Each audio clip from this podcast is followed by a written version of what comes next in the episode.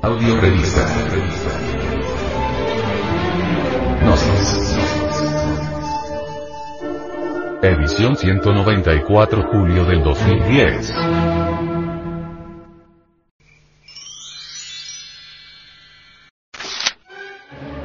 Conclusión. Necesitamos con urgencia máxima, inaplazable, desintegrar todos esos yoes pecados, que viven en nuestro interior si es que en realidad queremos nuestra libertad. Incuestionablemente, resulta algo más que imposible ser libre tanto continuemos embotellados entre todos y cada uno de esos yoes que en los distintos trasfondos de nuestra psiquis cargamos. Nuestra conciencia embutida entre el mí mismo es el genio de la lámpara de Aladino, anhelando libertad. Desgraciadamente, embotellado tal genio en la botella del ego, se procesa en virtud de su propio condicionamiento. Cuando la conciencia se libera, se emancipa, entonces se mezcla o fusiona integrándose así con la conciencia universal, haciéndose por esto soberana. Existen tres clases de actos. A. Aquellos que corresponden a la ley de los accidentes. B.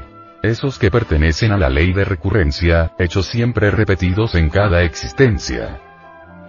C. Acciones determinadas intencionalmente por la voluntad, consciente. Irrefutablemente, solo gentes libres mediante la aniquilación del mí mismo, podrán realizar actos nuevos nacidos de su libre albedrío. Los actos comunes y corrientes de la humanidad, son siempre el resultado de la ley de recurrencia o el mero producto de accidentes mecánicos. Quien posee libertad de verdad, puede originar nuevas circunstancias. Quien tiene su libertad embotellada entre el yo pluralizado, es víctima de las circunstancias. Nadie podría lograr la libertad real, si previamente no hubiera eliminado radicalmente el ego animal en sí mismo, aquí y ahora. Millones de personas en el mundo quieren ser libres, pelean por la libertad, sueñan como soñó Simón Bolívar, con mundo libre de colonialismo, de esclavitud, de injusticia, de imperialismo, etcétera, etcétera, etcétera empero nunca se interesan por auto-observarse, por autoconocerse, por desintegrar esos agregados psíquicos, esos yoes dentro de los cuales se encuentra enfrascada la libertad. Personas así, obviamente están condenadas al fracaso. Son gentes que codician la facultad extraordinaria de la libertad, pero que de ninguna manera están dispuestas a extirpar al ego. Eliminar errores o pecados, es algo mágico, maravilloso de por sí, que implica rigurosa autoobservación psicológica, para autoconocernos. Para conocer lo que yo soy, eso que piensa, siente y actúa, en mí, eso es algo que debemos autoexplorar para conocer profundamente, luego comprenderlo para quedar en plenitud de sí, es decir, radicalmente libre de verdad.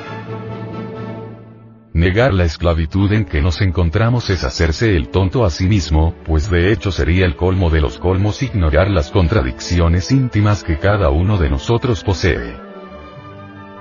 Voy a leer un periódico, dice el yo del intelecto. Al diablo con tal lectura, exclama el yo del movimiento. Prefiero ir a dar un paseo en bicicleta. ¡Qué paseo ni qué pan caliente! grita un tercero en discordia. Prefiero comer, tengo hambre. Si nos pudiésemos ver en un espejo de cuerpo entero, cuál somos, descubriríamos por sí mismos en forma directa la doctrina de los muchos. La humana personalidad es tan solo una marioneta controlada por hilos invisibles. El yo que hoy jura amor eterno por la gnosis, es más tarde desplazado por otro yo que nada tiene que ver con el juramento. Entonces el sujeto se retira. El yo que hoy jura amor eterno a una mujer es más tarde desplazado por otro que nada tiene que ver con ese juramento, entonces el sujeto se enamora de otra y el castillo de naipes se va al suelo. Evidentemente, lo que digamos o hagamos en un momento dado, depende exclusivamente del tipo de yo que en esos instantes nos controle, y no de nuestro libre albedrío.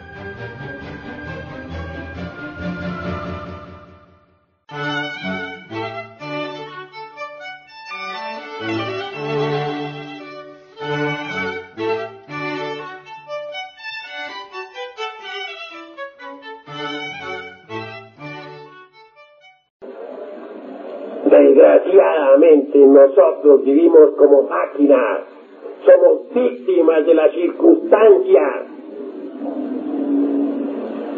No hemos aprendido a determinar circunstancias, antes bien somos víctimas de ellas.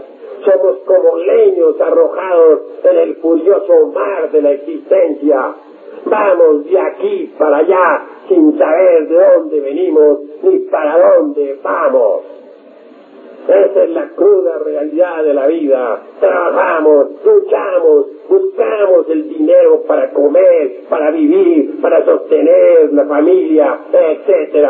Y así morimos infelizmente sin saber realmente para qué hemos vivido y por qué hemos vivido.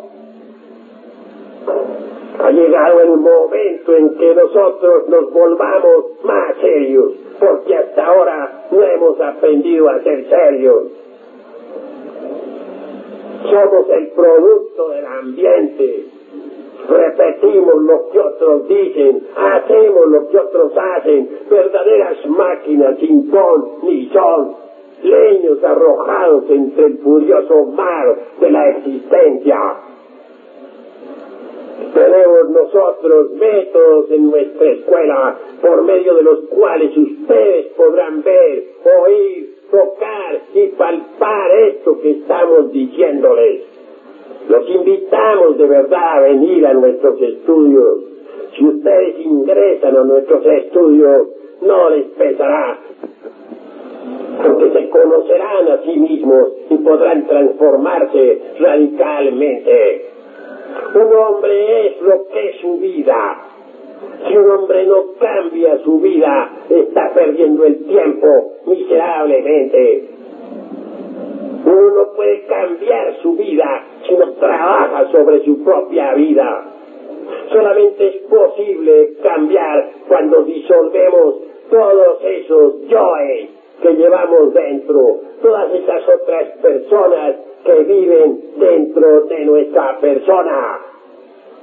Si así procedemos, veremos cómo se terminará la ley de recurrencia para nosotros.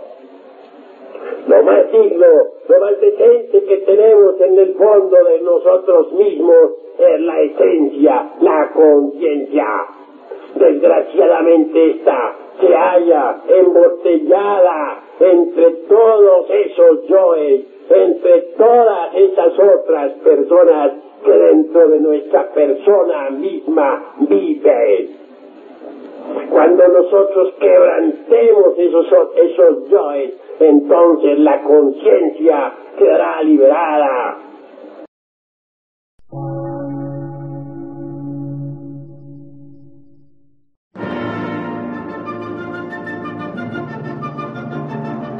Emisora, gnóstica, transmundial. Por una nueva civilización y una nueva cultura, sobre la faz de la Tierra.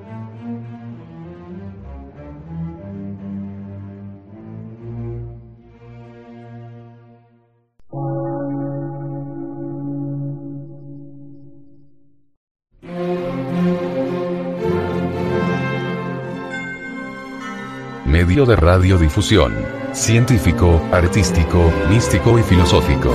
De la Asociación Colombiana de Centros de Estudios Gnósticos, Antropológicos, Psicológicos y Culturales. A.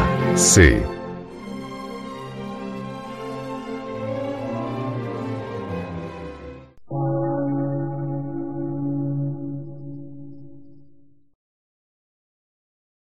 Lectura en movimiento.